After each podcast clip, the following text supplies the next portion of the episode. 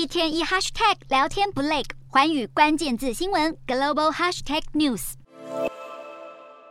山谷间的公路被车辆塞满，前进的速度实在太慢，车阵中的民众心浮气躁，还一度爆发口叫。这条从俄罗斯前往邻国乔治亚的路线，车潮队伍绵延二十公里。自从俄罗斯总统普丁下达军事动员令之后，就出现了大量俄国民众宁愿卡在车阵或是边界关口等上整整三天，也决心要逃过国家的征召令。俄罗斯人锁定周遭几个免签证国家出逃。截至二十七号，乔治亚迎接的俄国人数已经攀升到每天大约一万人。而拉脱维亚宣布边界三个城市的紧急状态，下令加强对俄罗斯公民的入境检查。哈萨克政府表示会照顾因为绝望而逃离的民众。果真让边界城镇涌现了俄罗斯人潮。至于在乌俄战中采取中立的蒙古政府，也是俄国人的逃难目的地。边界管制站同样大排长龙。普丁在二十七号谈到农民们在被莫斯科当局征召的民众里头时需要格外关注。普丁表示，俄罗斯在二零二二年的谷物收成量有望创下新高，但是有部分农民因为要从军，会让明年的收成产生风险。普丁的盟友，也就是俄罗斯前总统麦维德夫，更是呼应国家动员令，表示莫斯科有权利动用核武自我防卫，还声称就算核战发生，以美国为首的北约组织会因为害怕而避免参与冲突。麦维德夫强调，俄罗斯不是在虚张声势，毫不含糊地升高核战威胁。